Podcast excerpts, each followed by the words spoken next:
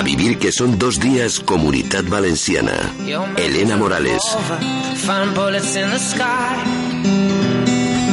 Es la una y siete minutos en A Vivir, que son dos días. Empezamos nuestra segunda hora y nos encanta siempre pensar que escuchando la radio uno se puede sentir como un poco mejor, como aliviado de sus problemas. Así que presten ahora mismo muchísima atención a Dora de Teresa.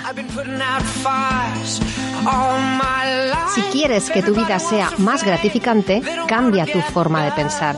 Y es que los pensamientos, para bien y para mal, nos dominan nos impulsan en un sentido u otro. La clave está en ser capaz de transformar todos esos pensamientos negativos diarios que nos boicotean por otros de signo contrario.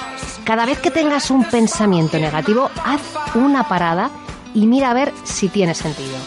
Es lo que se llama atención consciente.